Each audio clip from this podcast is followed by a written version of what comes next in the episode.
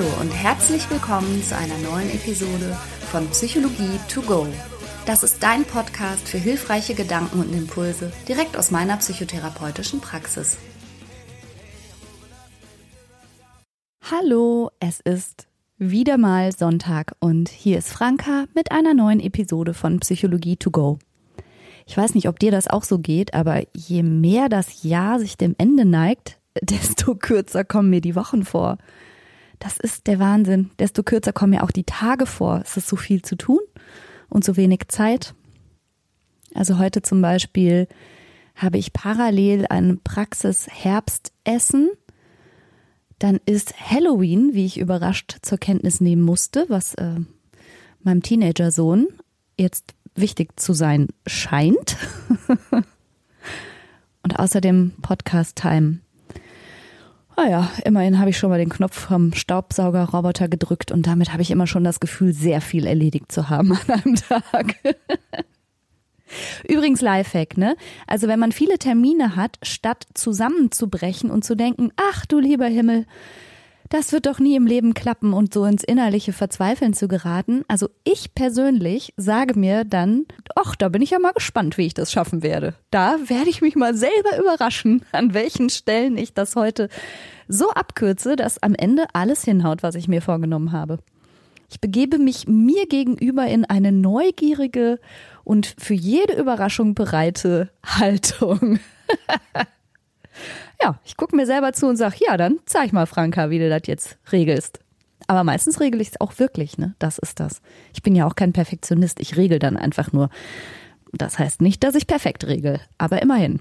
So. Aber das ist überhaupt nicht, wovon ich reden wollte. Ich wollte mich bedanken. Ich wollte mich von Herzen bedanken, dass diejenigen, die an der, bei der letzten Podcast-Episode den Schluss gehört haben, wo ich um Anregungen zu meinem geplanten Psychologie-to-go-Buch gebeten habe. Da kam so viel von euch. Vielen, vielen Dank. Ich habe noch gar nicht geschafft, auf alle E-Mails zu antworten, aber ich habe sie alle gelesen. Ich habe Cluster gebildet und das war wirklich unglaublich hilfreich und wertvoll für mich, weil mir das definitiv schon mal eine klare Richtung gegeben hat, was ihr euch von so einem theoretischen Psychologie-to-go-Buch wünschen würdet und was ihr euch da vorstellen könntet drunter und in welche Richtung das klar gehen sollte und in welche auch eher nicht. Also vielen, vielen Dank an alle, die sich daran beteiligt haben. Ja, wie du vielleicht weißt, schlägt ja mein Herz ganz sehr, mein berufliches und natürlich aber auch mein privates finnisches Herz für diejenigen, die ein bisschen Ermunterung und Ermutigung brauchen und die, ja, deren Selbstbewusstsein nicht so stark ist und die vielleicht eher zu den People-Pleasern gehören. Also Leute, die schlecht auf sich selber aufpassen und ganz stark dafür die Bedürfnisse anderer Menschen vor die eigenen stellen und sich da schwer tun in Abgrenzung und dadurch aber eben auch manchmal unter Druck geraten. Dazu habe ich viele Hilfestellungen. Du findest zum Beispiel auf meiner Seite ja die Checkliste mit meinen zehn besten Tipps zum gesunden Nein sagen, aber du findest auch meinen Sisu-Kursi, in dem es im Wesentlichen darum geht, wie man gelassener, mutiger und stärker werden kann. Und wenn du über Sisu mehr hören möchtest, heute bei Veröffentlichung dieser Podcast-Episode bin ich mit der von mir sehr geschätzten Milka Loff Fernandes auf ihrem Insta-Profil live zum Thema Sisu und zwar um 10 Uhr. Vielleicht magst du mal auf Milkas Profil schauen, das werde ich hier unter der Podcast-Episode verlinken. Da gibt's noch mehr Infos dazu. Aber kommen wir mal zum heutigen Thema. Und dann hatte ich aber mit meinem Mann Christian, den du ja vielleicht aus den anderen Podcast-Episoden schon kennst, ein ganz interessantes Gespräch über diese Art Menschen, die streng genommen auch nicht gut Nein sagen können, aber dann eben nicht zu allem Ja sagen und das auch erfüllen, sondern so ihren ganz eigenen Weg gefunden haben, zwar nach außen hin vermeintlich Ja zu sagen, aber am Ende Wünschen, Anforderungen, Bitten oder Aufträgen doch nicht nachzukommen. Und das ist der sogenannte passiv-aggressive Persönlichkeitsstil. Das sind Menschen, die mauern. Und ich möchte das bewusst heute mal dabei belassen, das als Persönlichkeitsstil zu benennen, denn in den neueren Klassifikationssystemen von der International Classification of Diseases wie auch im DSM kommt das so nicht vor. Und es ist auch wirklich umstritten, ob man das als tatsächliche Persönlichkeitsstörung antreffen kann. Aber als ja, sagen wir mal, schon unangenehme Verhaltensweise und auch als verwirrenden Stil, der mit Arbeitskollegen in Beziehungen und in Freundschaften echt Zündstoff bieten kann, ist das allemal vertreten. Und ich möchte dir gerne mal ein paar Beispiele dafür einfach nennen, damit du einsortieren kannst, was gemeint ist, wenn von einem passiv-aggressiven Stil die Rede ist. Vielleicht hast du in deinem Umfeld diese eine bestimmte Person, wo du inzwischen aus der Erfahrung heraus schon fast ein bisschen misstrauisch bist, weil du von dieser Person inzwischen weißt, die sagt Dinge häufig zu, um dann im letzten Moment sowas zu sagen wie, ach, war das heute? Ach nee, ehrlich, ach du, ich schussel. Und weil das schon so häufig vorgekommen ist, hast du vielleicht da schon ja innerlich mitgerechnet, weil diese Person häufig zusagt und am Ende die Versprechungen nicht einhält. Vielleicht hast du auch schon mal mit dieser Person zu tun gehabt. Ähm, jetzt reales Beispiel. Ein Paar zieht in die erste gemeinsame Wohnung und dann geht es ans Streichen der Wände und eine der beiden Personen stellt sich aber plötzlich so an, so, ach, passt doch, geht doch, ist doch eigentlich noch gut genug.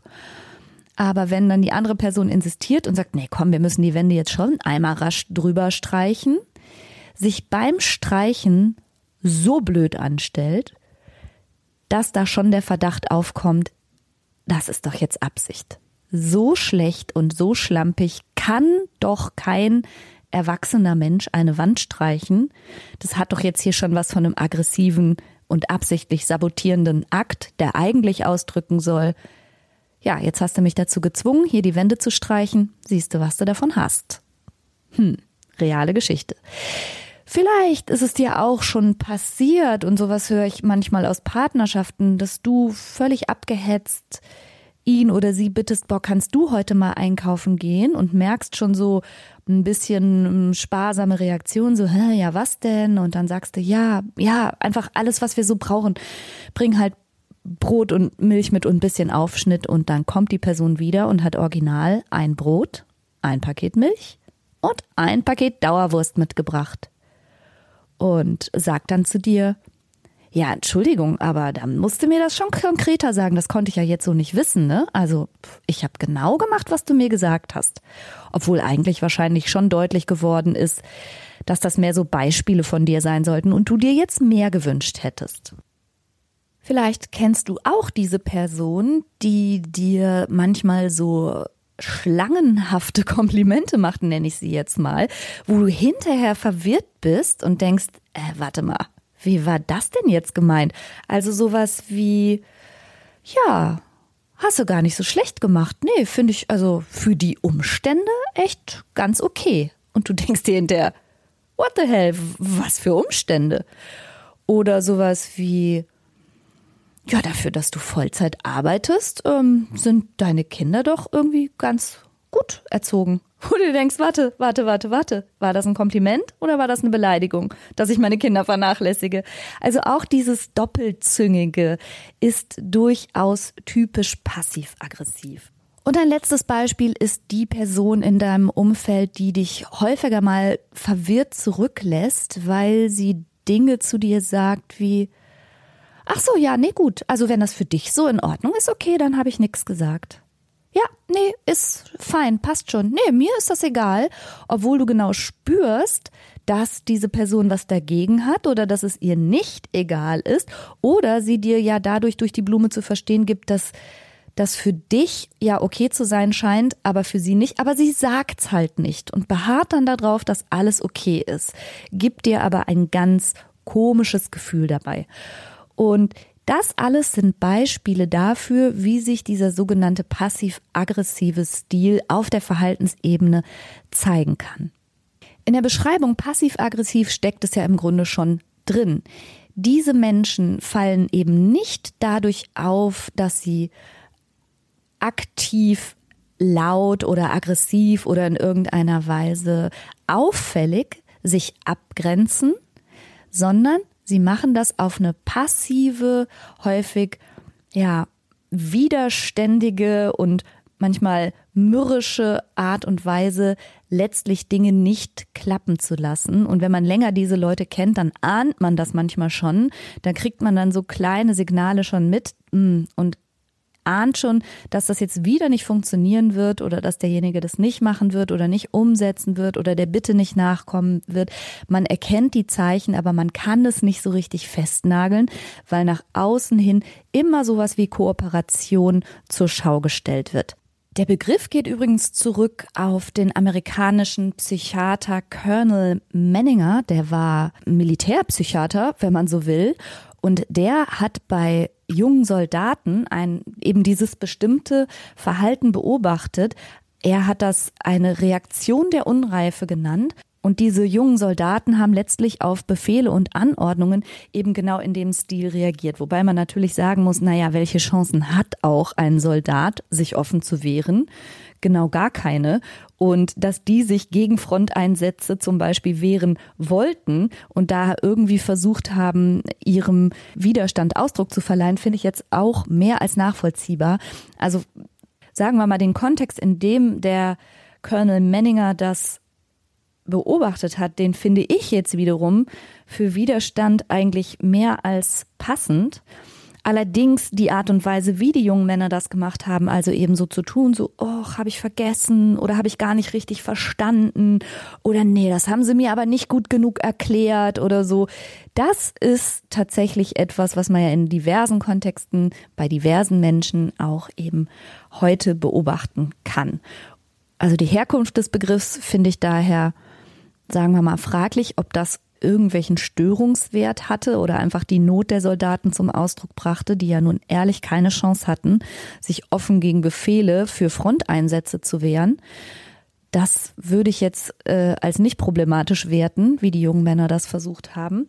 Allerdings hat sich das im Sprachgebrauch ja so verankert und da möchte ich mich drauf beziehen, was mit passiv-aggressiv aber in unserem heutigen Kontext, zwischenmenschlich oder auch im beruflichen Kontext gemeint sein könnte. Man könnte sagen, freundlich formuliert, sind Menschen mit einem passiv-aggressiven Stil ja durch eine gesunde Skepsis ausgezeichnet. Die mögen nichts Neues, die mögen keine Anforderungen, die sind nicht besonders zugänglich dafür, irgendwo vor den Karren gespannt zu werden oder irgendwas zu tun, worauf sie eigentlich keine Lust haben. Sie sind da eher zögerlich, sagen wir mal. Aber in der schlimmsten Ausprägung kann es irremäßig anstrengend sein, für das Umfeld mit solchen Menschen zu tun zu haben.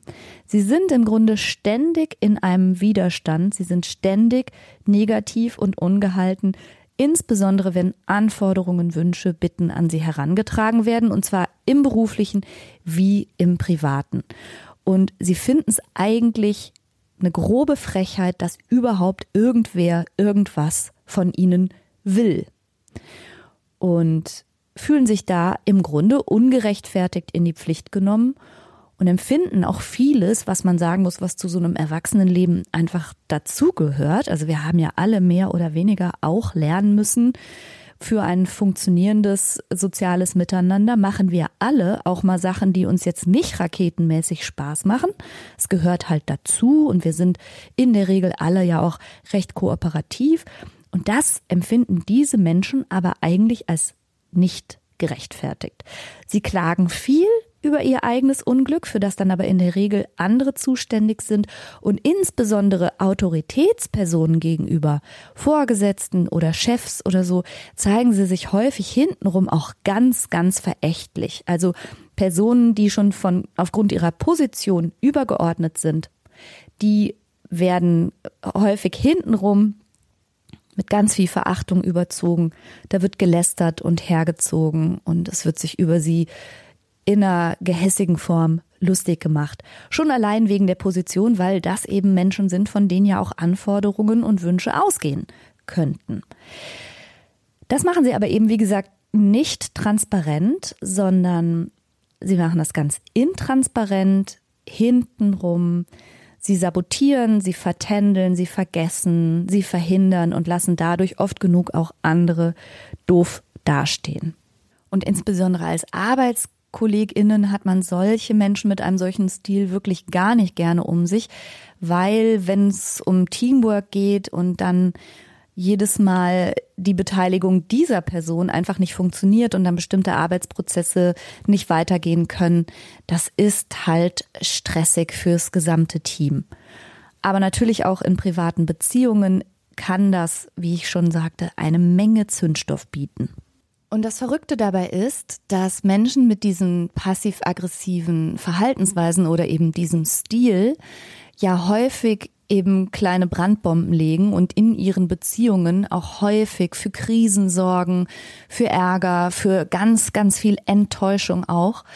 Und gleichzeitig steckt dahinter aber die Angst vor Konflikten und vor Streit. Biografisch gesehen kann man sich das vor, so vorstellen, dass Menschen mit einem passiv-aggressiven Stil häufig die Erfahrung gemacht haben, dass ihre Grenzen nicht respektiert werden und nicht geachtet werden. Und meistens stecken so Erfahrungen dahinter, wie wenn ich zu irgendwas aktiv und transparent Nein sage oder sage, dass ich das nicht möchte, dann hat das entweder eh keinen Effekt, es bringt also gar nichts, oder es macht die ganze Situation noch schlimmer. Also wenn du in die Vergangenheit schaust von solchen Personen, dann haben die häufig Erfahrungen gemacht, wie sie durften nicht bestimmen, wann sie was machen und mit wem. Und wenn sie versucht haben, ihren eigenen Willen durchzusetzen, dann hat das häufig massiv negative Konsequenzen gehabt, sodass sie irgendwie lernen mussten, ihre Grenzen dennoch zu schützen, aber sie tun es eben nicht aktiv. Und dieses, was ja schon der Colonel Menninger als unreife Reaktion beschrieben hat, ist ja tatsächlich, wenn man mal genau hinschaut, mutet das ja schon an wie so ein bockiger Teenager oder so. Ja, irgendjemand, der so ständig in der Reaktanz und im Widerspruch ist, aber dem eben auch nicht so richtig Ausdruck verleihen kann. Ich finde, das ist ein typisches Verhalten von adoleszenten Menschen, also in der Schule zum Beispiel den LehrerInnen gegenüber, auch so eine bestimmte Art, sich blöd zu verhalten, aber auch nicht so ganz transparent anzusprechen, was jetzt das Problem ist. Manche haben das einfach im Rahmen ihrer Biografie als die mutmaßlich bessere Alternative offensichtlich verarbeitet. Und das Misstrauen Menschen gegenüber und auch diese, diese Skepsis und diese Zögerlichkeit rührt auch daher, dass sie vielleicht schlechte Erfahrungen machen mussten. Also dass vielleicht ihr eigenes Vertrauen auch schon mal missbraucht wurde, dass etwas, was sie anderen Menschen von sich anvertraut haben, am Ende gegen sie gerichtet wurde. Also es gibt schon meistens in der Biografie verankerte Gründe, warum sich diese Menschen so verhalten. Also jetzt bin ich natürlich hier die amtierende Missverständnis und das ist natürlich auch meinem Beruf geschuldet, dass ich immer auch versuche einzusortieren, warum verhält sich jemand so und so.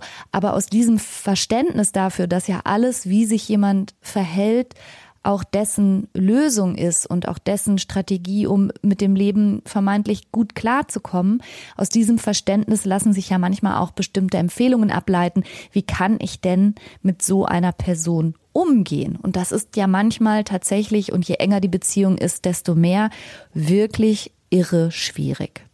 Und übrigens aus Elternsicht bedeutet das natürlich, wenn du verhindern möchtest, dass dein Kind womöglich einen passiv-aggressiven Stil als Notwehr entwickelt, dann ist es an dir als Mutter oder Vater, dass du dein Kind auch ermunterst, Nein zu sagen und dann die Grenzen auch respektierst und dass du auch den Wohnraum deines Kindes respektierst und dass du natürlich nicht heimlich im Tagebuch liest oder im Handy schnüffelst, sondern dein Kind schon ein sehr sicheres Gefühl entwickeln darf von Autonomie, von Autarkie und dass ein Nein auch ein Nein ist. Natürlich nicht in jedem Fall und auch da dienst du als Elternteil dann als Modell. Wie kann man sowas verhandeln? Aber der sicherste Weg, einem Kind diese ewige Trotzphase ähm, quasi anzuerziehen, ist eben sowas wie interessiert mich nicht, was du willst, solange du deine Füße unter meinen Tisch stellst, passiert hier nur, was ich will. Ja, äh, ist egal, was du davon denkst, das wird jetzt trotzdem gemacht. Also das sind alles so rigide Erziehungsmaßnahmen und unter Notwehr bildet sich dann der passiv-aggressive Stil aus. Also wenn du Mama oder Papa bist und das hier hörst, dann akzeptiere Grenzen, das ist extrem wichtig. Für uns Therapeuten ist die Arbeit mit Menschen mit einem passiv-aggressiven Stil auch eine extra Herausforderung, weil das durchaus die Patienten sind, die Dinge nicht umsetzen und quasi wie bewusst nicht klappen lassen, um dann hinterher dir als Therapeut zu sagen, tja, also bei mir hat das alles nicht funktioniert, ne? Da scheinen Sie ja irgendwas falsch gemacht zu haben. Denn das Unglück, das diejenigen empfinden, wird ja auch gerne mal in der Verantwortung der Außenwelt verortet und das passiert im therapeutischen Kontext auch und deshalb ist da auch eine gute Beziehungsgestaltung und ganz viel Freiheitsgrade demjenigen oder derjenigen auch in der Patientenrolle einzuräumen extrem wichtig. Aber da ich mal vermute, die meisten hören diesen Podcast nicht aus fachlichen, sondern wirklich aus privatem Interesse, lasse ich es mal dabei bewenden. Menschen mit einem passiv-aggressiven Stil sind ganz grenzverletzungsempfindliche Pflänzchen. Und die haben gelernt, dass ein Nein nichts bringt oder die Lage verschlimmert. Und da für gegenteilige Erfahrungen zu sorgen, kann unglaublich viel Kraft kosten, kann sich aber auch lohnen, wenn der oder diejenige nach und nach Vertrauen in die Beziehung fasst und auch spürt, ach doch, hier werden meine Grenzen geachtet, ich werde respektiert und gleichzeitig bleibt das aber herausfordernd. Da muss man sich nichts vormachen und je härter jemand in diesem Stil ist, desto ja, missmutiger, bockiger, mürrischer und negativistischer mutet diese Person dann halt einfach auch an und stößt damit konsequent Menschen auch von sich weg, ohne zu ahnen, dass es an ihr selbst liegt. Und in Therapie kommen solche Menschen üblicherweise zum Beispiel, weil sie sich gemobbt fühlen weil sie nicht verstehen können, dass sie selbst ganz maßgeblich für ein häufig sehr unerfreuliches und eher unwirsches Miteinander verantwortlich sind. Das Wichtigste ist natürlich schon mal überhaupt zu erkennen, dass wir es hier mit einer passiv-aggressiven Interaktionsform oder Spielart, wenn man so will, zu tun haben. Also, wenn sich jemand häufig vergesslich oder dumm anstellt und dann aber gerne dir gleichzeitig noch die Schuld gibt, dass du es nicht richtig erklärt hast, nicht klar kommuniziert hast, dass das so überhaupt nicht besprochen war und dass deine ärgerliche Reaktion jetzt auch noch völlig übertrieben ist, dann sind das schon mal gute Hinweise. Genauso eben auch wie beharrliches Schweigen, das aber durchblicken lässt, dass offensichtlich etwas nicht in Ordnung ist. Also so wie dieses gerade schon genannte, naja, wie du meinst, dann machen wir es eben, wie es du willst. Also sowas sind Zeichen für einen passiv-aggressiven Stil. Das erstmal mitzubekommen, ist ja schon mal ganz, ganz wichtig. Und wenn du dazu noch was lesen möchtest, mache ich dir unter diese Podcast-Folge auch nochmal Links, die ich dazu ganz hilfreich finde, wo nochmal ein bisschen was zusammengefasst ist dazu. Und dann ist Klarheit und Kommunikation das A und O. Und vor allen Dingen in Partnerschaften, aber auch mit den eigenen Kindern, mit den eigenen ArbeitskollegInnen ist das total wichtig, das zu benennen und zu sagen, mich irritiert das jetzt gerade. Du sagst zwar okay, aber ich habe das Gefühl, es ist nicht okay. Und das aber auf eine möglichst nicht aggressive Art eben zu äußern, denn das wird ja jemanden, der im Grunde geleitet ist aus einer Angst vor Konflikten, jetzt auch nicht gerade ermuntern, sondern derjenige wird nur immer beharrlicher behaupten, dass alles okay ist. Nee, nee, passt schon, ist schon okay. Sondern eben möglichst auch das Feld zu bereiten und denjenigen zu ermuntern, zu sagen, was er oder sie wirklich denkt und wirklich fühlt. Und das kann eine ganz geraume Zeit auch kosten und viel, viel Zeit brauchen, bis derjenige versteht, dass er oder sie wirklich dazu eingeladen ist, Bedenken transparent zu äußern, Unbehagen auch zum Ausdruck zu bringen. Das ist aber manchmal natürlich auch ein kritischer Punkt, weil, wie gesagt, Menschen mit einem passiv-aggressiven Stil finden es ja schon die reine Frechheit, wenn man Sachen von ihnen fordert, die eigentlich normal sind. Also dass in einer Partnerschaft jeder mal den Müll runterbringt oder jeder mal mit Staubsaugen dran ist oder wenn man beim gemeinsamen Einzug beide dann auch streichen und die Küche aufbauen, ist keine Unverschämtheit, sondern das ist eine ganz normale Forderung. Und da auch dann nach Möglichkeit nicht einzuknicken und zu sagen, nee, aber das möchte ich jetzt von dir oder eben auch als Chefin oder Chef zu sagen, das gehört aber zu den Aufgaben dazu. Da muss man schon mal klare Kante zeigen und nicht vor diesem intransparenten, bockigen Reaktanzverhalten sozusagen einknicken. Das wäre auch ganz wichtig. Das bedeutet, demjenigen oder derjenigen die Erfahrung zu ermöglichen, dass zwar offen geäußert werden kann, was man mag, was man möchte, ob man sich dazu in der Lage sieht, ob man da Lust drauf hat und so weiter. Aber das kann natürlich dann auch nicht jedes Mal darin münden, dass man dann sagt, ja, okay, nee, klar, dann musst du das nicht machen. Sondern dass man dann sagt, okay, das nehme ich zur Kenntnis. Aber dennoch machen wir jetzt gemeinsam das oder dennoch brauche ich die, das und das bis dann und dann fertig oder dennoch lege ich jetzt großen Wert darauf, dass wir gemeinsam diese Aufgabe angehen oder dennoch möchte ich jetzt bitte von dir, dass du das und das machst. Und damit ist derjenige aber in der Verantwortung wieder zurückgeworfen auf seine oder ihre eigenen Gefühle und muss sich auch damit auseinandersetzen, dass diese wütende Verzweiflung, mit der er oder sie jedes Mal auf kleinste Anforderungen auf der um aus der Umwelt reagiert, das ist etwas, was diejenigen selber spüren und auch selber bearbeiten müssen. Das kann man ihnen ja nicht abnehmen. Aber sie auch darauf hinzuweisen, dass das jetzt vielleicht keine erwachsene oder reife Reaktion ist, sondern eher so ein bisschen kindlich bis teenagerartig anmutet, das kann man je nach Nähe der Beziehung selbstverständlich auch schon mal machen, um in demjenigen bestenfalls eine Nachdenklichkeit zu erzeugen, ob das alles so angemessen und angebracht ist. Jedenfalls kann man auch schon mal den Finger drauf legen, dass man diese Strategie bemerkt und dass man sie nicht toleriert. Unterm Strich würde so ein Gespräch am besten darauf hinauslaufen, dass beide Parteien, also du und auch die jeweilige Person, ihre Position frei vertreten dürfen und ihr dann quasi verhandelt. Es darf bestenfalls nicht so aussehen, dass genau das eintritt, was ja der Mensch mit dem passiv-aggressiven Stil am meisten fürchtet, nämlich, dass er oder sie keine Grenzen setzen darf, dass ein Nein nicht respektiert wird, sondern es geht ja darum, gemeinsam zu dem Punkt zu kommen, zu sagen, ja doch, natürlich darfst du frei äußern, was du denkst und mal wird es durchgehen und mal wird es nicht durchgehen und das ist normal und okay so da immer wieder klar hinzuschauen, sich zu hinterfragen, ist das möglich, kann das sein und dann aber auch immer wieder zu versuchen, die Situation zu klären und zwar durch Kommunikation und nicht durch Schweigen. Das ist, glaube ich, das Beste, was man tun kann. Und ansonsten muss ich aus eigener Erfahrung sagen, ja gut, wer Bock auf eine Beziehung mit einem Teenager hat, kann das machen.